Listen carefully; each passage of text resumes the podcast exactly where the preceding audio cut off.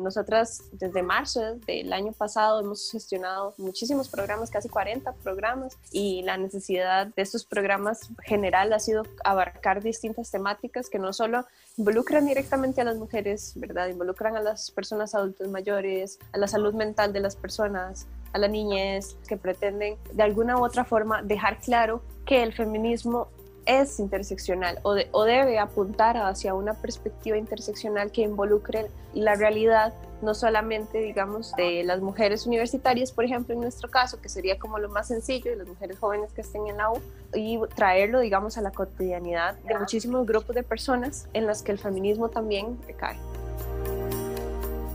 en mi opinión, considero que eso también como refleja o sale a flote como una necesidad, una estrategia que tenemos y que hemos adoptado mucho es de fortalecer las redes y que la plataforma de las históricas permita también para darnos a conocer, no solo como nosotras, como le decía María Alba, como tres personas que estamos interesadas en visibilizar los feminismos y de su accionar político sino que también como permita a que las demás mujeres se puedan encontrar entre ellas mismas y darse cuenta como cuál es el apoyo que podemos darnos entre nuestras diferentes luchas, proyectos, colectivas y cómo podemos generar que estas alianzas nos hagan más fuertes. Porque si bien, bueno, somos nosotras tres personas que estamos detrás del programa, pero sabemos que sin todas las invitadas e invitadas que hemos tenido en este momento, pues el contenido hubiera quedado solo como desde nuestra posición. Y realmente como si han habido como diferentes retos, como lo decía María Alba, la violencia de género, que yo creo que reciben muchas mujeres cuando están en un medio de comunicación, poder fortalecer las redes entre nosotras nos permite que, que este medio de comunicación, este programa, se pueda mantener y se pueda fortalecer con las diferentes perspectivas que tenemos. Histéricas, creo que esa palabra ha sido clave, digamos, como ofensa hacia las mujeres que piensan en, sus cuerpos, en sus realidades, que piensan en otras formas posibles, otros mundos posibles de vivir la vida. Ustedes juegan con esta palabra hacia las históricas, pero yo quisiera también saber cuáles son esas mujeres históricas que a ustedes les inspira, a ustedes quiénes son esas históricas. Bueno, yo creo que es importante que hablemos sobre de dónde nace la histeria, ¿verdad? ¿De dónde nace este concepto? ¿Por qué se le asocia a las mujeres o cuál era la intención cuando se le asociaba a las mujeres? Es que este concepto de histeria es un concepto médico, ¿verdad? Que se le asocia a las mujeres y se les asociaba y se les asoció por muchísimo tiempo cuando pues habían estados muy alterados, digamos, de frustración, de cansancio, de desesperación, que hacía, digamos, que, que las mujeres se encontrasen, digamos, en, en este sentido tan fuerte y la solución, ¿verdad?, de los doctores y de sus esposos fue simplemente asociar, digamos, a esto a una sensación de histeria, digamos, y justificarla como está histérica, ¿verdad? Está, está loca, básicamente. Sin embargo, había una razón por la que las mujeres se estaban sintiendo de esta forma. Había una serie de cargas, no solamente en la crianza de sus hijos, sino en la misma violencia de género que se ejercía dentro del hogar, que hace que las mujeres se exasperen que hace que las mujeres se sientan poco escuchadas, incluso en su mismo espacio formado por ellas. Entonces, es imposible, digamos, que esta clase de sensaciones no se den, sobre todo si había tanto recargado, digamos, en la figura de la mujer y tampoco apreciado, porque esta es una balanza, digamos, como que realmente se, se vivió y se vive en la cotidianidad de muchísimas familias y muchas mujeres. Hay cargas que llevan las mujeres, que se asocian a las mujeres, que ni siquiera son valoradas como el gran trabajo que, que, hay detrás, digamos, que simplemente son asumidas como, pues esto es lo que tienen que hacer porque son mamás, porque, están, porque se casaron, etc.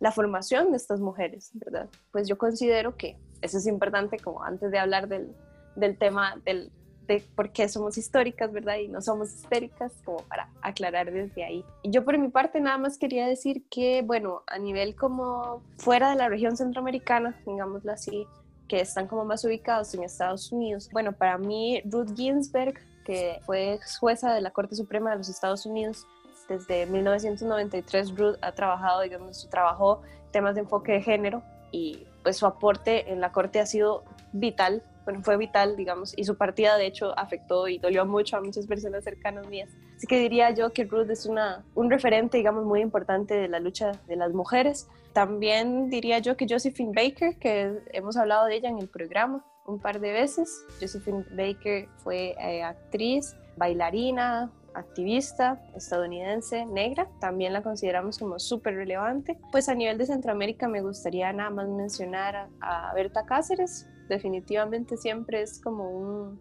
es un recuerdo muy doloroso, digamos, remitirme un poco a ella, sin embargo, pues es una persona importante, digamos, y me gustaría también mencionar, pues a nivel de, de Sudamérica, Mariel Franco, que activista por los derechos de las, de las mujeres y de las personas diversas en Brasil. Y bueno, su caso todavía sigue bajo investigación. Al parecer fue eh, asesinada por personas relacionadas con el gobierno. Pues para mí eso también es una situación como un poco dura de lo que nos dice del activismo, ¿verdad? En América Latina y el posible resultado que muchos activistas y muchas activistas, digamos, corren el, el riesgo de experimentar.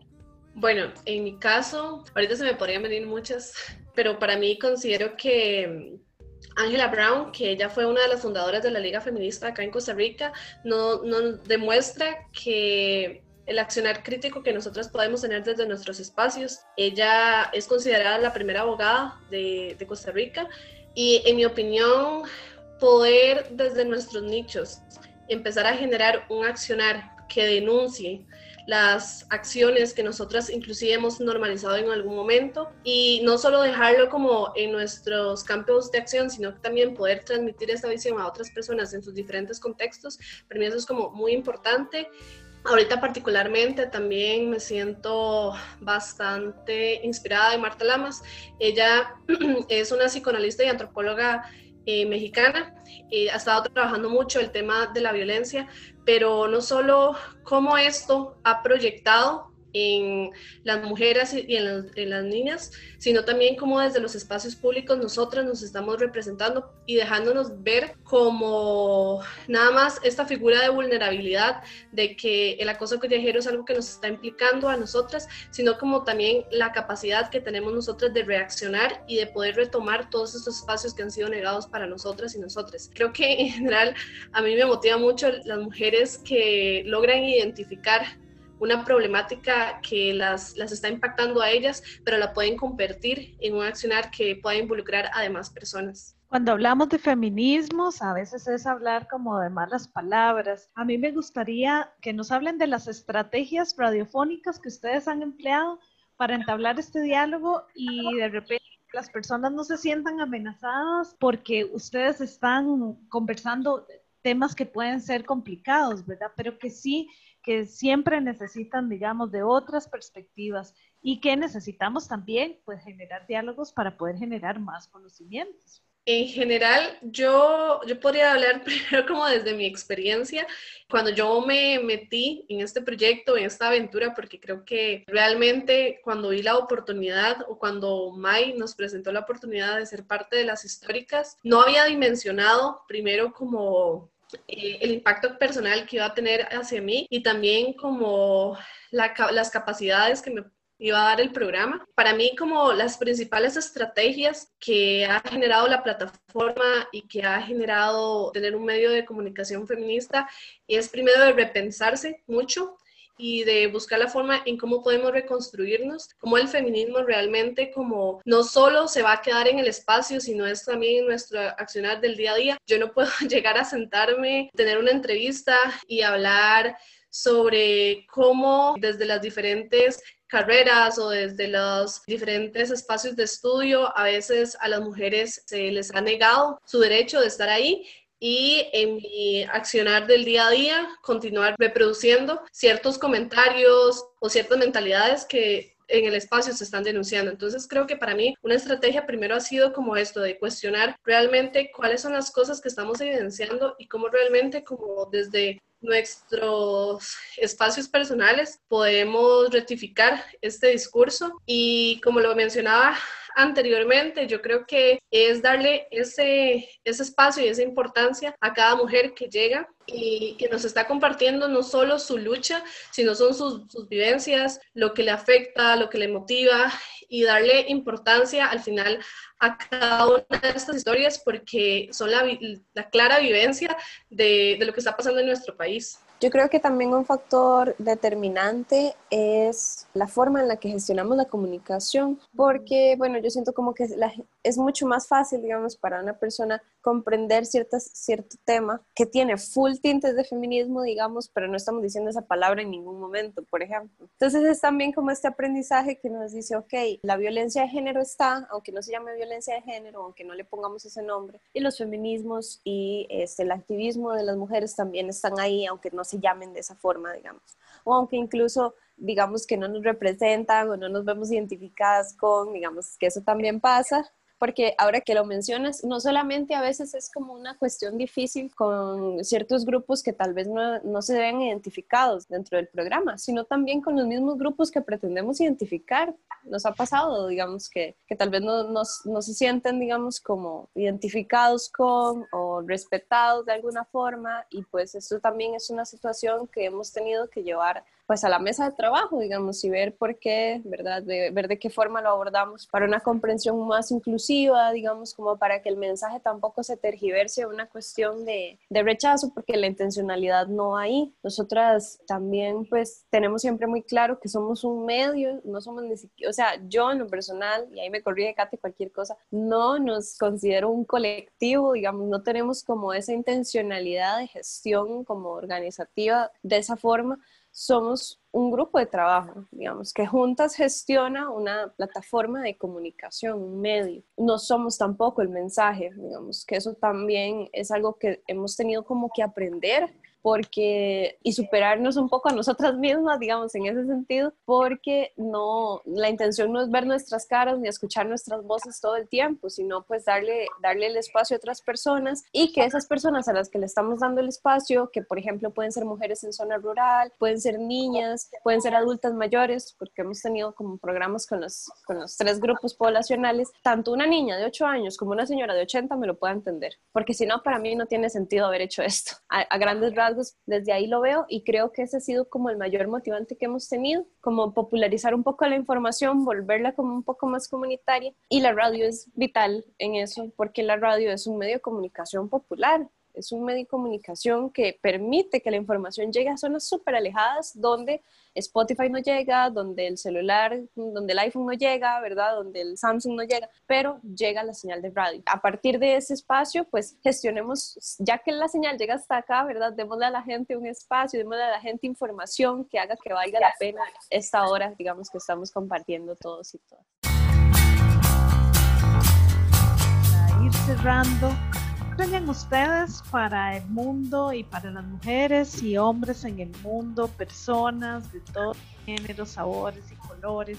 ¿Qué sueñan ustedes? Yo diría que yo sueño con un espacio donde no tengamos miedo de escuchar todas las voces y todas las versiones de un accionar. Me gustaría soñar con un mundo donde no solamente escuchamos o nos eh, conformamos con lo que nos dice un libro, con lo que nos dice una persona en particular, ¿verdad? Sino también escuchar qué hay del otro lado. Yo creo que eso le vendría muy bien al mundo en general para comprender un poco lo difícil que es estar en un punto del mundo en específico en este momento, por ejemplo. Y las, las luchas y la dificultad con la que las personas logran salir adelante en cosas que nosotras en nuestra cotidianidad consideramos algo súper fácil que está ahí, digamos, y que en cualquier momento podemos hacerlo. Yo creo que si tuviésemos esa posibilidad, digamos, o, si pudiésemos desarrollar un poco mejor esas destrezas, sería muchísimo más fácil desarrollar empatía y por ende sería muchísimo más fácil intervenir de una forma consciente y positiva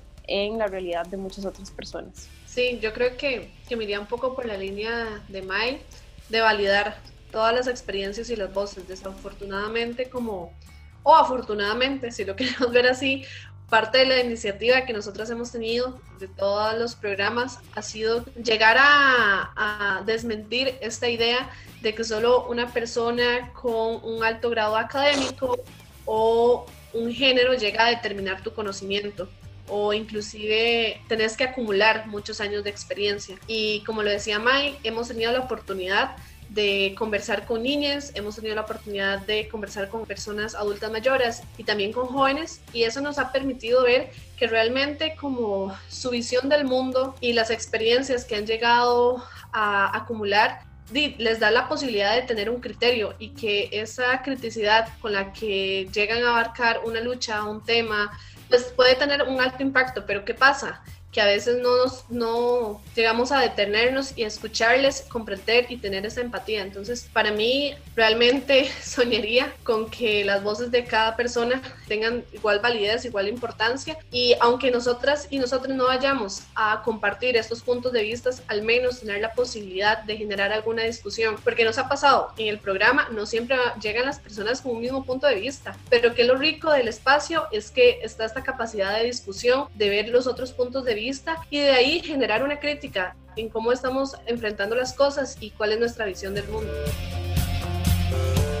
nos pueden encontrar en Instagram y en Facebook, que son nuestras dos redes sociales como más fuertes, como las históricas. También pueden encontrar, digamos, todas las entrevistas y todo el material ya grabado a través de todas nuestras plataformas digitales. Bueno, Radio U tiene va almacenado, digamos, en la página de Radio U varios episodios. Sin embargo, pueden acceder igual a nuestro Spotify, al Apple Podcast, Google Podcast, y ahí están todos los, los episodios. Y bueno, nosotras transmitimos en vivo a través de Zoom, Facebook Live y ahorita también vamos a implementar como el YouTube Live los miércoles a las 7 de la tarde, a las 7 de la noche, con repetición de programas anteriores, los jueves a las 7 de la noche en Radio Cronía, es, es una página de radio, de radio comunitaria eh, web entonces ahí nos pueden escuchar todos los jueves a las 7 y también tenemos repetición de programas los viernes a las 8 de la mañana por radio.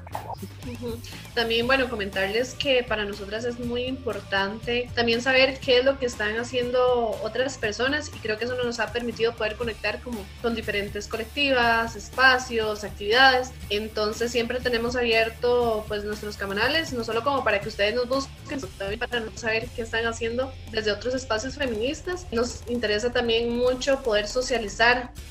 ya sea, no sé, escritos, música, artículos, cualquier medio eh, o forma de difusión en el que podamos como también compartir nuestros saberes y nuestras luchas. Entonces tenemos una, una sección que estamos socializando siempre en los programas de radio, pero también después podemos, eh, esperamos poderlos colgarle en alguna plataforma entonces también si alguna persona que nos esté escuchando se sintió identificada y está haciendo como algo referente, nos lo puede enviar porque también pues nuestra idea es poder socializar como esos insumos que cada una y cada una va creando. Compañeras, muchísimas gracias por este tiempo, de verdad, una, una entrevista y un espacio. Nos despedimos. Nos despedimos.